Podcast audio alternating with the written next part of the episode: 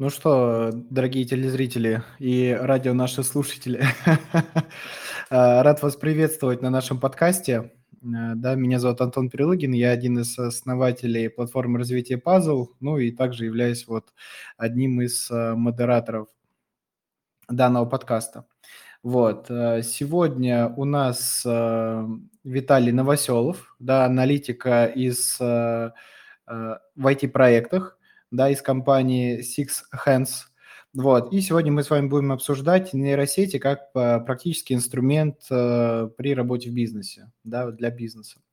Вот. И э, хотел бы, вот, чтобы Виталий побольше про себя рассказал, про компанию в целом рассказал, да, и вот для наших слушателей, которые здесь находятся, мы э, чуть попозже дадим э, возможность э, задать вопросы.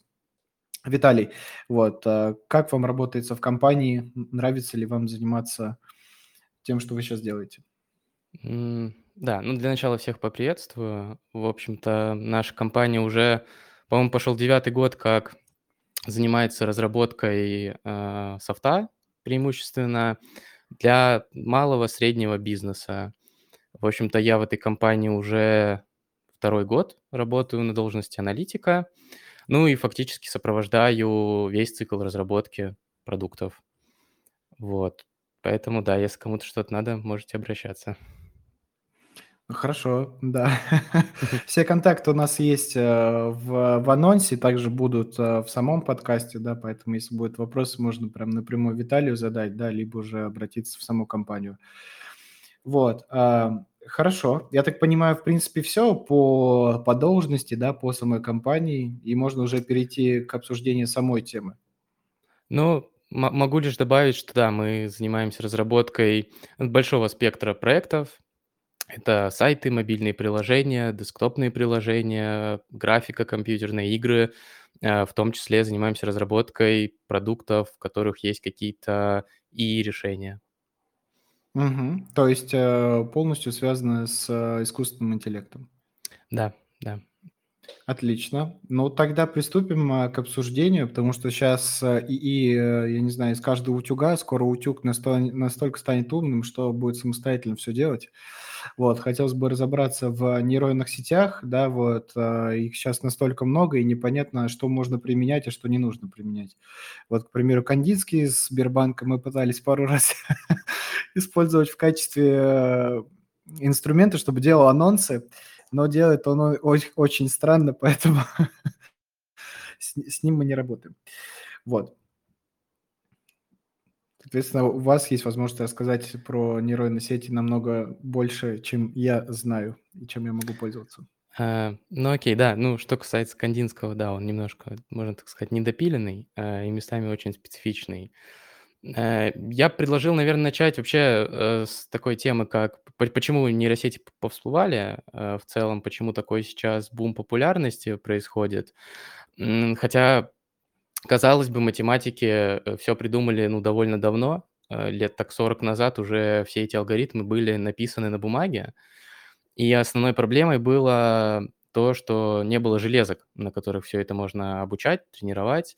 И плюс тогда еще в целом компьютеры только развивались, да, как устройства, которые появлялись там в офисах, у кого-то дома, э, ну, это вот 80-е, там, 90-е, и в целом тогда еще не было накоплено достаточно много данных, а, чтобы их анализировать.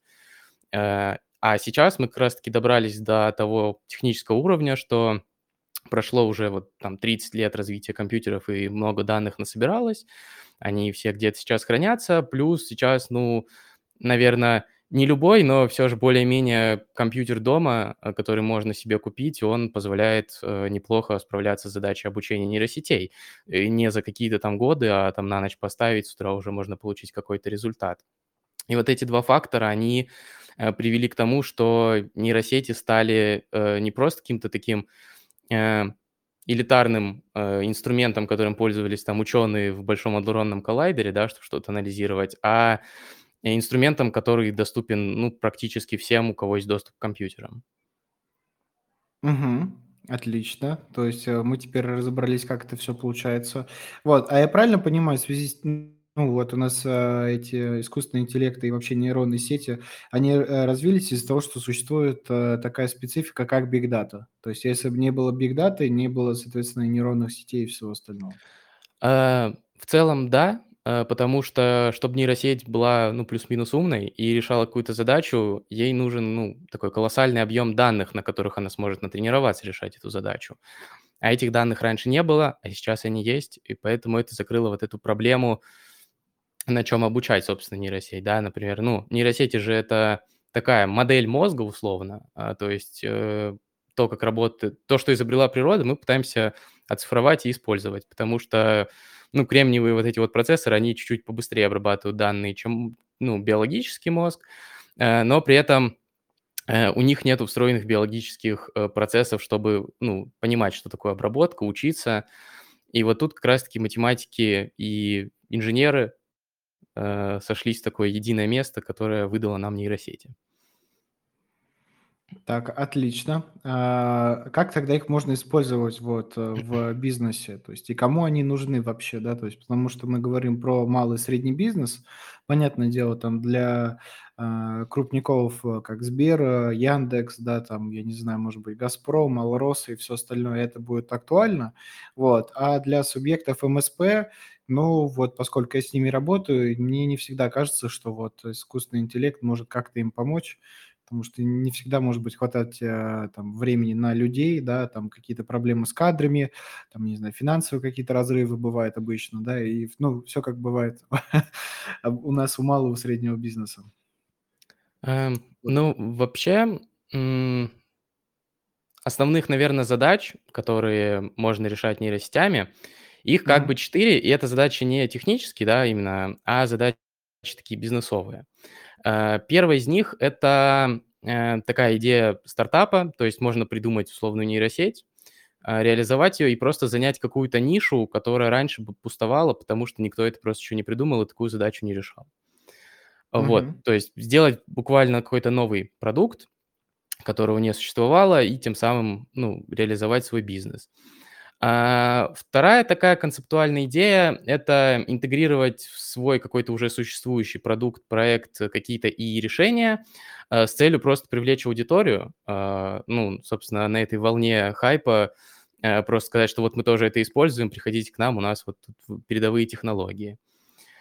Это Ам, вот как сейчас Яндекс делает, да, вот где он говорит, у него там Яндекс э, GPT у него, у него еще до этого были какие-то там наработки, которые там тоже были это достаточно такие э, странные и узконаправленные. да, да, в целом это вот такая идея просто привлечения аудитории вот этими всеми новомодными штуками. Мгм. Ам, 3, наверное, это идея просто какой-то низкоинтеллектуальный труд заменить машиной, потому что машина требует розетку, розетка в сравнении с человеком не такая уж и дорогая. То есть это буквально экономия средств. Да, придется потратиться на разработку, но все же вот процесс обслуживания, он гораздо будет дешевле, чем платить зарплату там нескольким людям. А для Вот, примера и, можно? Вот, чтобы м, общее понимание. То, окей. что сейчас вот я вижу, что, ну, можно использовать тот же самый, да, чат GPT вместо СММщика. Да, Э, он там да, может, в принципе, и контент-план сделать полностью, да, там, либо еще что-то. Эм, да, вот. можно заменить там, не знаю, первую линию техподдержки тем же чатом GPT, ну или какими-то другими э, сетями, которые с языком умеют работать, да, вот а, процесс NLP. А, Можно в целом э, доверить какую-то математику или прогнозирование нейросетям. Например, базовую какую-то стратегию бизнеса о том, какие мы стремимся к метрикам, как они, как мы их будем прогнозировать. То есть эту задачу можно отдать нейросетям и условно заменить какого-нибудь аналитика э, тем, чтобы э, он не тратил время на какой-то первичный research, на обработку данных, а вот уже пришел, так сказать, на какой-то готовый результат и уже его анализировал. Я как раз хотел спросить, может ли сеть заменить аналитика? Э, мы пытались, не очень, вот, Не но какую-то рутину ру рутину покрыть может. Так, хорошо, э, разобрались с, э, с с этой, и получается у нас последняя, да, или или предпоследняя у нас еще ост остался? М, последняя идея, да, это идея в целом, решать те задачи, которые нельзя было решить другими методами. Ну, например, где математика получается слишком громоздкой, и эти формулы просто невозможно посчитать за какое-то рациональное время или вывести даже, например. А нейросеть из-за своей концепции, она не выводит чистую математику, она выводит э, приблизительные, но довольно точные взаимосвязи. Вот, и не надо ломать голову, а просто оставить на сервачке крутиться на месяц, а потом получить какой-то очень довольно точный результат. Э, вот, тут, наверное, напрашивается пример, э, как агрегаторы такси, например, Uber – а, они просто в какой-то момент э, избавились от математики, которая выставляет цену за поездку, а далее это все нейросети, которые учитывают факторы там откуда, куда, день, время, загруженность, количество там заказов в этом районе. Вот, и у них просто вот опять же накопили все эти данные за годы работы, они их проанализировали, и теперь э, вместо того, чтобы допиливать свои формулы математические, которые учитывают вот это множество факторов, этим занимается нейросеть. Я даже не знал, что у Uber есть нейросеть. Это очень интересно.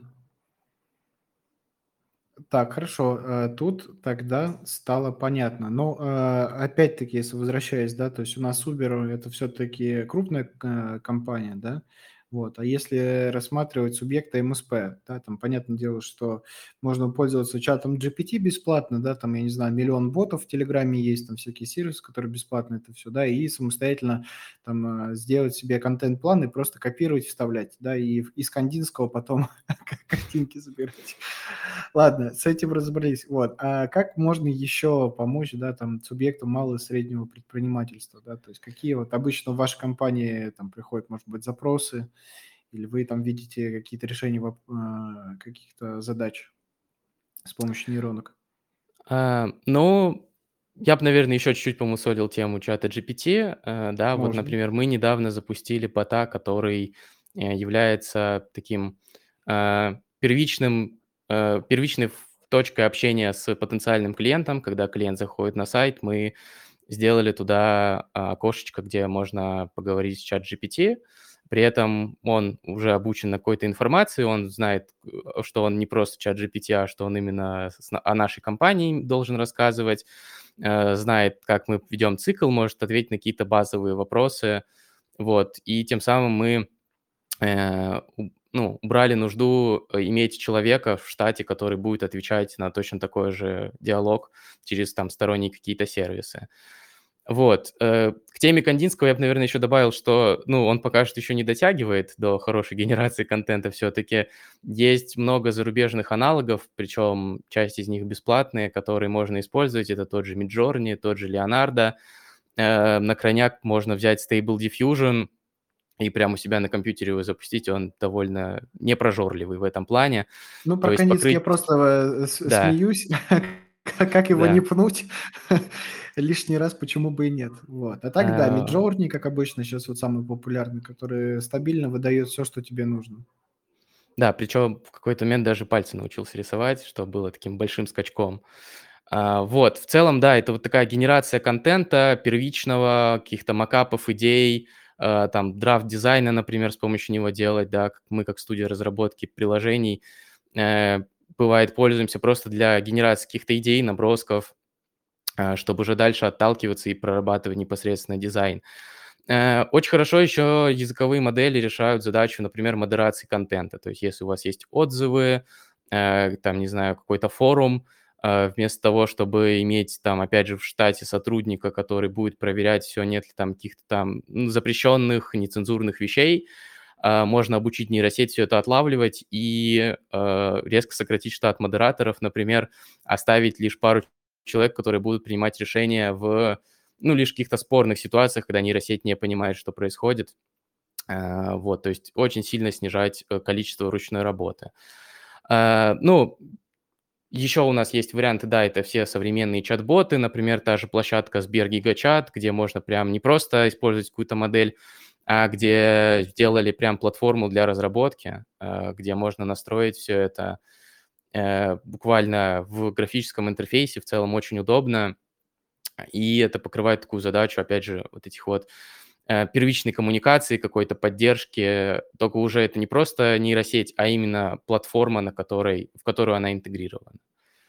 Ну, про гигачат я первый раз слышу от Сбера, но звучит классно, Звучит современно. классно, Да. работает, кстати, неплохо. Вот, А я правильно понимаю, что это посмотреть. Zero Coding, да, и вот, э, Да. графический интерфейс? Да, Ага, да, понял, это такой зирокод, где можно настраивать триггеры, какие-то ключевые слова, в зависимости от которых он будет по-разному реагировать на поступающие сообщения.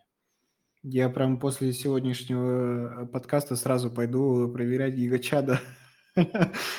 Ну, насколько у него, это, большая, челюсть, так же, как в мемчиках. Насколько он силен. Хорошо. Так, а здесь тогда понятно с гигачадом. А э, что еще вот можно использовать на данный момент, да, какие еще вот есть задачи, которые можно решить? М, ну, тут, наверно, пример не очень из малого и среднего бизнеса. Сейчас пытаются очень хорошо внедрить нейросети в медицину. А, потому М. что, опять же, медицина- наука не очень точная, она больше статистическая. И есть очень хороший пример, что симптомы ОРВИ очень похожи на симптомы малярии, э, на первых Мгм. каких-то этапах. И, например, какой-нибудь врач в небольшом городе в России, он может буквально не, э, уловить, что это может быть малярия, когда к нему пришел человек, вернувшийся там из отпуска, из какой-нибудь теплой страны. А нейросеть для нейросети это будут равновероятные события, которые она спрогнозирует, да, равновероятные диагнозы по симптомам она отдаст, э, которые уже могут подтолкнуть врача о том, чтобы проверить на всякий случай, например, вот такой момент. Ну, как минимум, просто задуматься и не упустить. А, тут в целом можно сказать, что вот эти все модели можно использовать как такую поддержку принятия решений, да, когда, э, ну, чтобы нивелировать какие-то недостатки человека в этом плане. Потому что человек действительно, э, может оказаться невнимательный в какой-то момент, устать, что-то упустить, а нейросеть, она все-таки машина, и она, ну, не имеет такого свойства, поэтому может помогать отлавливать какие-то некорректные, неточные ситуации и как минимум их подсвечивать для уже последующего принятия решений человека. Да, это правильно замечено, потому что я тоже участвовал там при обсуждении одного проекта, который связан с медициной. И в итоге, ну, а, в любом случае решение должно идти за человеком, потому что ма машине-то все равно, у нее нету ни морали, ни там, ни боли, ничего. Она может взять, решить, и будет так. Вот, но это не всегда является правильным, да, потому что у нас все должно все-таки отвечать за за людей. Вот, э, люди должны отвечать за людей и за машины, которые люди, э, сами и производят. Вот, чтобы не было каких-то фатальных ошибок. Вот, кстати, я еще, вот про это заговорил, я вспомнил о том, что сейчас еще военные дискутируют насчет того, что должны ли нейронные сети вести войны самостоятельно, ну, там, вычислять траекторию, отправлять ракеты, да, там, без э, работы оператора. Вот. э, Есть какая-то информация, к чему они в итоге пришли, или, может быть, там какие-то вообще современные разработки? Потому что вот я знаю Boston Dynamics, да, они там разрабатывают свою робособаку, но она пока действует э, с помощью оператора. Она, может быть, научится в скором времени действовать самостоятельно, определять там э, противника, обезвреживать его, возможно. Ну, я имею в виду нелетальном, э, в нелетальном исходе. А, но тут на данный момент тяжело, потому что, опять же, мы приходим не только в сфере там каких-то военных технологий к понятию морали. А те же автопилоты у той же Теслы. А, это вот такая дискуссия, которая, ну, в ближайшее время, наверное, не решится.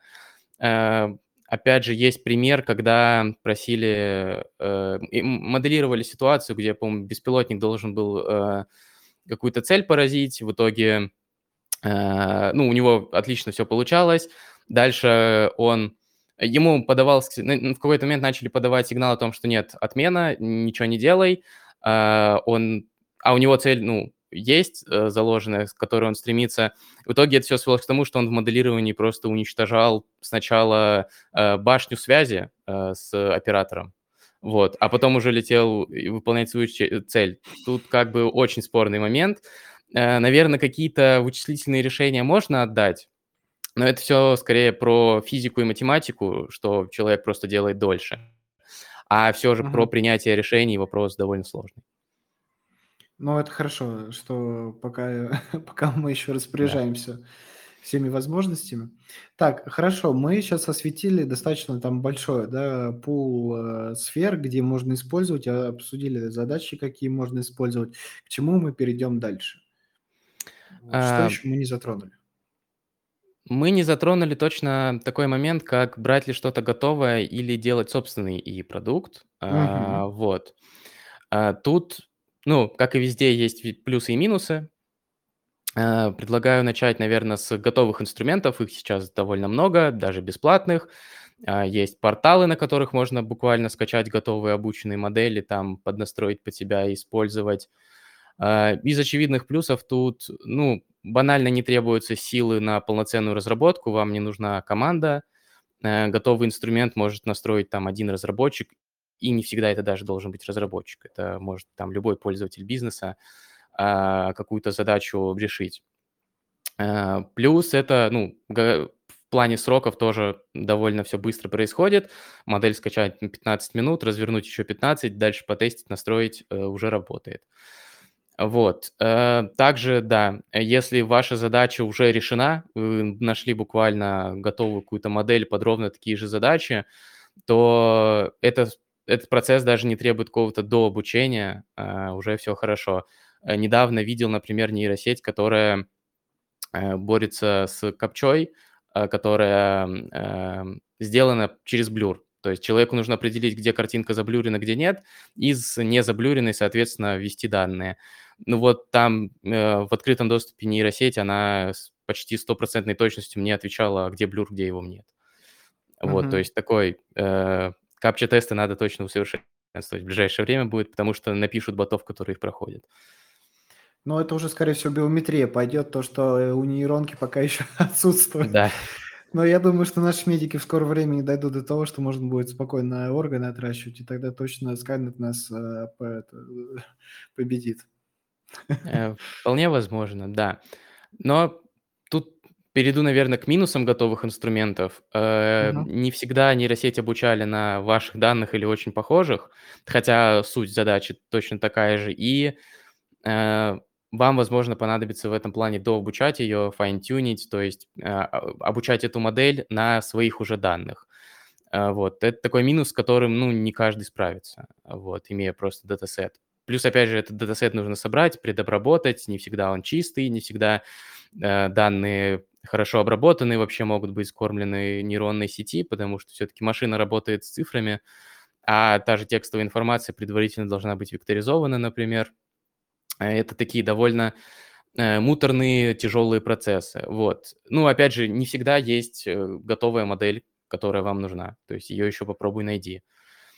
Я Э, правильно вот. понимаю, что вот для работы даже с бесплатными, да, какими-то видами, а, или версиями там, а, нейронных сетей нужно всё равно какой-то определенный уровень экспертности? Ну, то есть там, я не знаю, вдруг щас какому-то генеральному директору захочется, а, я не знаю, там, а, сократить штат, да, там, убрать кого-то. И вот он, э, скачивает, э, с э, версию сети, устанавливает себе и тут не понимает, как это всё работает. Я правильно правильно понял? То есть что А должно быть определенный уровень экспертности для того, чтобы правильно запустить, э, даже бесплатную версию? Э, зависит, наверно, от задачи. Если эта задача на каком-то потоке и должна решаться постоянно, а, то да, всё-таки придется какие-то, э, разрабатывать интерфейсы для взаимодействия, настройки, тоже отображение результатов там и автоматическое подставление входных данных, оно потребуется. Если это какая-то разовая или крайне редкая задача, то на многих порталах есть готовые интерфейсы, куда просто 1 раз кладешь данные, модель запускается, обсчитывает, выдает Мгм. результат, всё, берешь результат, используешь. Тут, ну, зависит от конкретной задачи, но в целом, э, не всегда не всегда нужна какая-то экспертность, как какие-то знания в этой сфере. Иногда достаточно просто найти, и уже всё будет готовое. Понял, хорошо. Э, я так понимаю, можно уже перейти там либо к остальным минусам, да, либо уже к, а, готов не готовым решениям, да, которые разрабатываются, соответственно, под задачу. Э, да, но тут еще осталось у меня пару минусов. Эм, такой, наверно, существенный, что если ваша задача довольно сложная, то, э, даже если кто-то сделал модель, которая решает эту задачу, ее вряд ли выкатят в открытый доступ, потому что ее будут всеми силами монетизировать. Э, вот. Тут такой момент, да, что если у вас что-то специфичное, сложное, готовое решение, скорее всего, найти не получится, и можно даже, наверно, не пытаться на данный момент. Вот. Ну и, э, такой минус, эм для готовых решений э, некоторые готовые решения все же платные. А, вот, то есть это какая-то подписочная модель, там разовая подкуп, покупка, но зачастую все-таки подписка. А, и поэтому э, все же даже иногда протестировать ее не получится, не там зарегистрировав платный аккаунт в каком-то сервисе. Вот, но это, пожалуй, такие основные э, минусы готовых инструментов. Предлагаю перейти к какой-то кастомной разработке. А, вот, тут, э, ну, из плюсов очевидно то, что у вас есть конкретная задача, и разрабатываемый инструмент будет решать конкретно вашу задачу, соответственно, его точность будет выше, чем у какого-то готового решения. Э, плюс, э, так как будет документация техническая, это решение всегда можно адаптировать, если у вас задача немножко поменялась, там появился новый вводный или какие-то вводные стали неактуальными, так как это более такая гибкая система, которую нас, можно настраивать, а, эти все, эти все процессы просто проще про- проходят, нежели там у готовых инструментов, которые, ну, условно, железные, и попытаться что-то в них поменять зачастую просто невозможно. А, также плюсы собственной разработки – это то, что все-таки, если у вас что-то хорошее получилось, это можно самим начать продавать. А, соответственно, монетизировав э, данный продукт, получившийся, и тем самым отбивая какие-то дополнительные затраты на ту же разработку. Мгм. Вот. Из минусов собственной разработки это проблема данных, что их надо собрать, обработать, хранить. А, зачастую э, к нам обращаются с запросами, когда данных нет. То есть есть задача, ее очень хочется решить, а, но данные не накоплены. А, а процесс накопления данных, ну, в малом среднем бизнесе он довольно долгий, потому что поток клиентов, поток пользователей, он сравнительно небольшой, и огромные датасеты просто нельзя собрать быстро, там, условно, через там, пару месяцев, пока э, команда проектирует само решение. Ну, нужно еще понимать, кстати, что собирать, потому что не всегда даже малый средний бизнес понимает, да, там, что нужно собрать, что не нужно собрать. И обычно это какая-то там, не знаю, ну, о чем вообще э, мы говорим, что не, даже вообще не, не в каждом бизнесе есть еще CRM-система. А некоторые Да, работают через да. Excel да, тут. А тут уже надо прям э, четкое конкретное решение сделать для нейронной сети. И Ну, плюс еще со собрать э, дату. да, ну, кстати, если есть Excel, это уже хорошо на самом деле. Вот. Excel обычно в датасет превратить небольшая проблема. А, вот, ну и минус э, еще один, который касается просто того, что это долго и дорого зачастую. То есть это решение, которое у вас появится не завтра и даже не через неделю, а, обычно, в лучшем случае, через пару месяцев, а иногда и до полугода-года такие разработки могут длиться. Опять же, потому что процесс разработки и обучения, он довольно итеративный. А, там топовые ML-инженеры, они не всегда знают, что нужно конкретно, какую топологию нейросети выстроить, чтобы она решила эту задачу. Поэтому это такой Мгм. процесс просто проб ошибок доработок. Э, сделали, э, посмотрели, что получилось, поправили, опять посмотрели, поправили в другую сторону, и так оно постепенно, итеративно вышлифовывается. А чтобы посмотреть, что получилось, это долгий процесс обучения. Вот тут, кстати, наверное, Мгм. добавлю, что многие считают нейросети медленными, но они медленные лишь в процессе обучения. Вот, потому что э, эти алгоритмы требуют, ну, колоссальных вычислительных мощностей, но там единоразовый запуск нейросети для обработки данных, он, ну, ничтожно мал по сравнению с процессом обучения. Вот, поэтому, чтобы такой, э, наверное, миф э, развеять, надо было это мне Мгм. добавить. Ну, в целом, по основным минусам тут тоже все. То есть, опять же, нужно принимать решения от конкретной ситуации всегда. Э, когда выбираем, что использовать, готовое что-то или идти к команде разработчиков, которые сделают кастомное какое-то решение, нужно анализировать ситуацию. Опять же, э, всегда есть те, кто примерно знают сферу, знают, какие готовые задачи, решения под какие задачи уже есть, и могут э, довольно быстро при небольшом ресерче сказать, потребуется все-таки кастомная разработка или есть что-то готовое, что можно доработать под себя. Ну, потребность всегда надо анализировать, да, если она или нету, и какие вот есть средства для решения данной задачи. Безусловно, это с этого, я думаю, начинается лю- любое, любая задача, да, лю- любое какое-то действие внутри бизнеса. Так, а, хорошо, вот, ам, у меня появился такой вот вопрос, э, потому что понятное дело, что мы скармливаем какую-то базу данных, а, нейронной сети, но, а, вопрос для вот как в качестве, может быть, разработчика и всего остального. А, понятно ли, как нейронная сеть будет простраивать вот эти вот, а, логические цепочки, как она будет определять, что было сделано, что не сделано? Потому что я же правильно понимаю, что там, а, скорее какой-то ансамбль, а как как правильно это решение, ансамбль называется? Просто не помню, как когда-то давно читал техническую литературу вот по нейронным сетям, запомнил это слово. Вот, хотелось А, бы понять, это можно, да, э, понять, как, э, как мыслит нейронная сеть? Или это вот э, черный ящик, который, ну, нельзя никак открыть? э, можно. Этим, кстати, очень хорошо пользуются ученые при своих каких-то исследованиях. Да, то есть когда у них накопились данные, и их цель не получать результат конкретный, а скорее понять, какие есть созависимости в этих данных. Вот. Э, Это всегда можно сделать, э, если вы знаете там топологию своей сети, да, и в конце обучения. То есть изначально, да, это черный ящик, который абсолютно случайно заполняется. Дальше э, по определенной математике подстраивается для повышения своей точности при решении задач. Опять же, если мы говорим про обучение с учителем, например. Э, Вот, но по, по итогу, да, по итогу получившиеся э, связи можно вытащить оттуда и уже проанализировать, что ж такое нейросеть нашла, какие там есть зависимости, э, какие есть триггеры, вот это все. Оно иногда бывает полезным, и даже не всегда потом нейросеть оставляют в использовании. Иногда цель этой нейросети была ровно в том, чтобы найти эти зависимости, а уже дальше люди думали, что с этим делать, а не просто использовать. Мгм. Хорошо, спасибо за ответ, я теперь понял.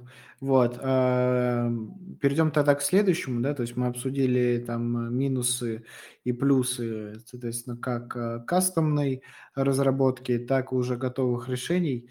Вот, а, надо еще, наверное, что-то обсудить, да, вот. э.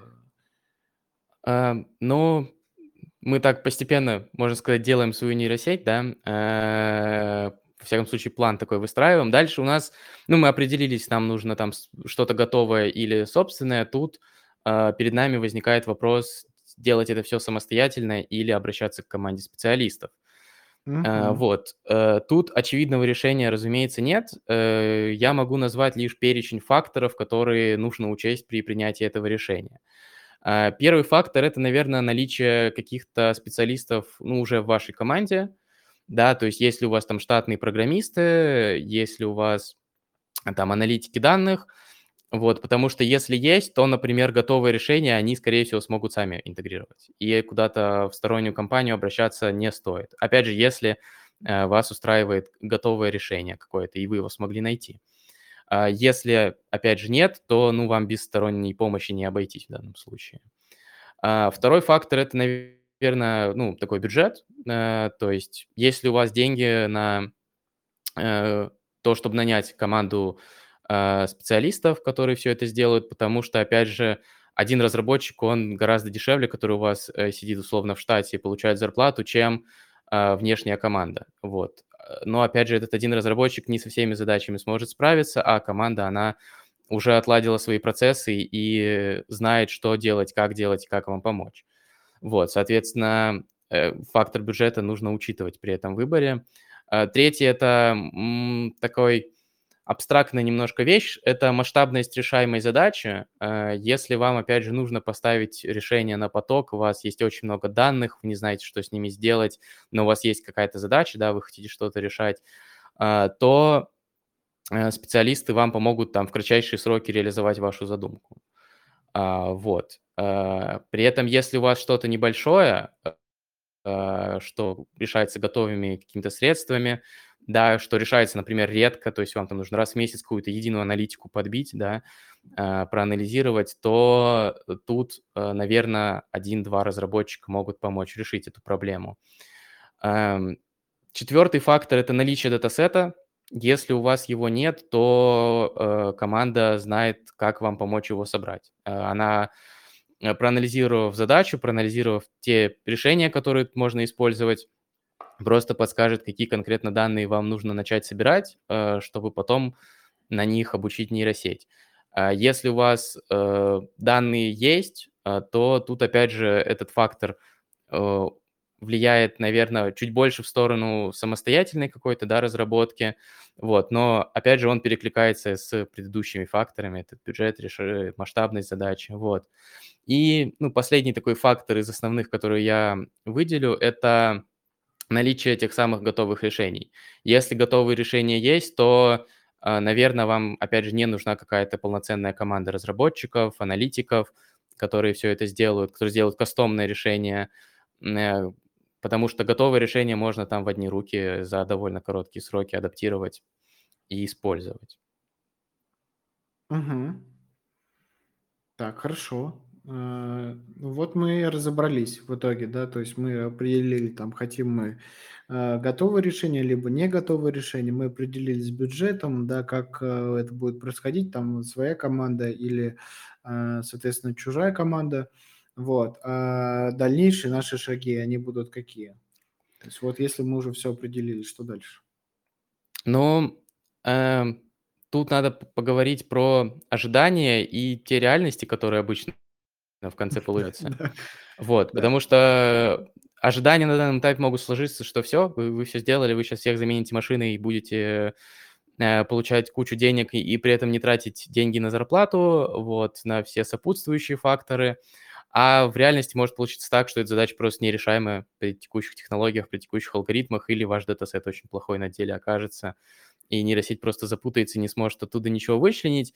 Э, тут, э, ну, изначально очень тяжело всегда сказать, э, какую примерную точность можно выжить из, для конкретной задачи при конкретных вводных данных. Вот. Всегда можно ориентироваться в этом вопросе на наличие готовых решений, если они есть и в каких-то смежных задачах, в очень близких, то, наверное, да, что-то хорошее может получиться. Если, опять же, никто такую задачу еще не, не решил, ну, не просто так, наверное, никто ее еще не решил.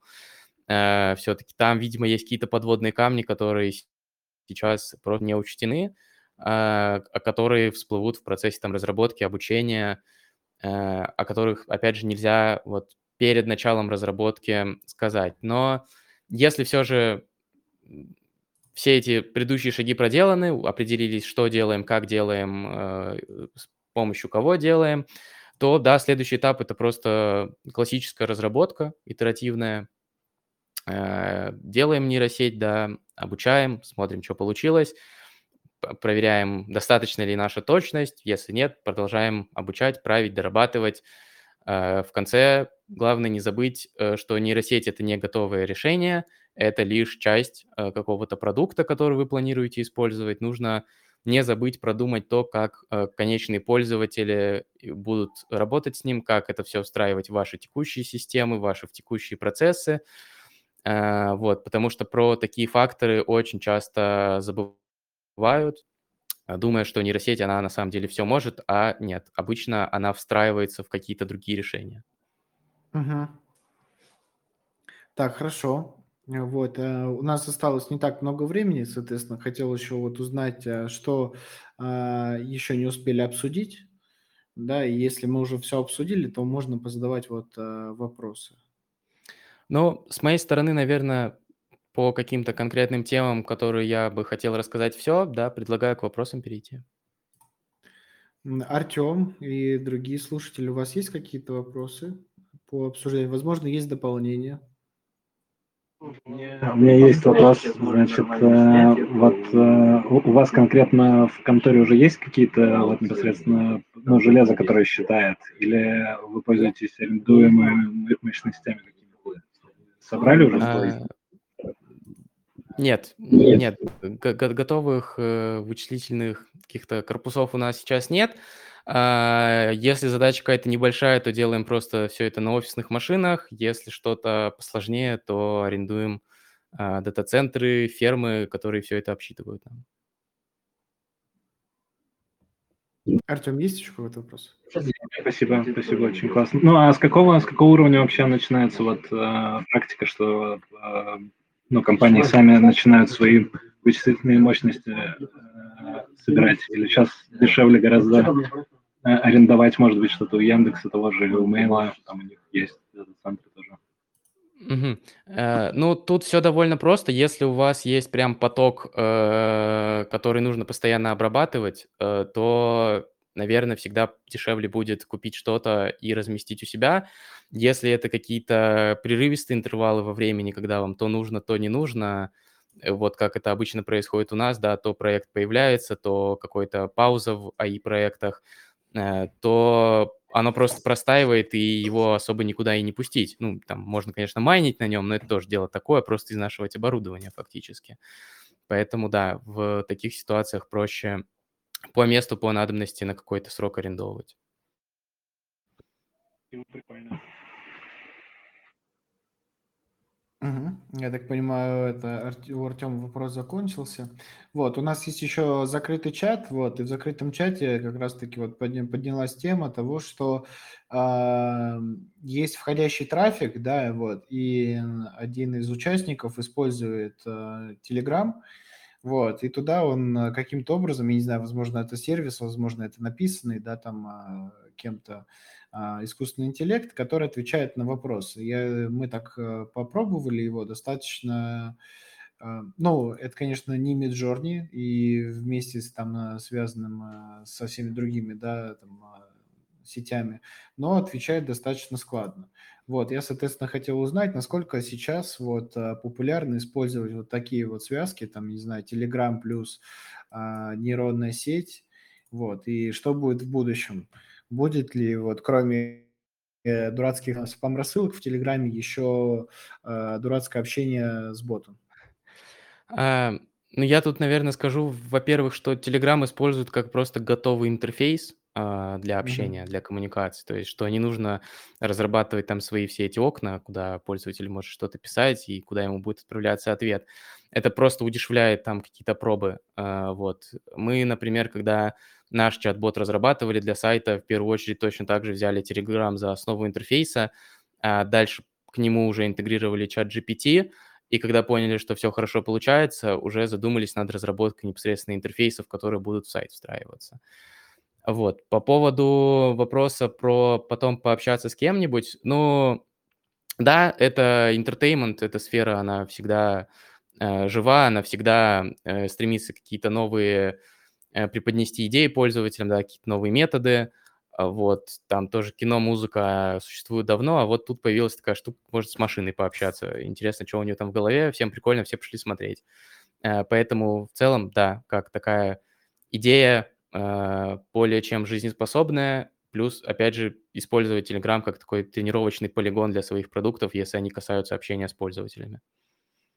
То есть черное зеркало, там э, кто там еще? Э, Я забыл, там э, бегущий по лезвию, да, который последний. Вот, это, возможно, и наше будущее в ближайшее время. Вполне я бы исключать не стал, вот, но практика пока что показывает, что, ну, еще не скоро. Ну, лет 10 точно у нас есть. ну хорошо. Э, э, Хорошо. Э, Спасибо, Виталий, за то, что поделились э, вашими знаниями. Да, также благодарим студию разработки Six Ha- Six, Hands да, за то, что вот, согласились поучаствовать в нашем подкасте. Вот. Если есть еще что-то, можно добавить. Если нет, то мы тогда будем завершать наш подкаст. Но я, наверное, добавлю только то, что да, нейросети рассматривайте как возможные инструменты, э, пользуйтесь ими, изучайте. Вот, это всегда полезно знать, потому что э, передовые технологии могут очень сильно в какой-то момент перевернуть в целом всю жизнь вашу, вашего бизнеса, и поэтому такое держание руки на пульсе, оно приветствуется с моей стороны. Да, отлично. Вот, а, благодарю всех, кто нас посмотрит в Ютубе и ВК, и также благодарю всех наших слушателей подкаста, да, за то, что вы, вы, вы были с нами. А, Если у вас будет желание присоединиться, да, и позадавать вопросы, вы всегда можете перейти в наш телеграм-канал а, и, соответственно, при записи данного подкаста подключиться и задать вопрос. А на этом у нас сегодня все. Я желаю вам а, приятного времени суток, да, и увидимся уже на следующем подкасте.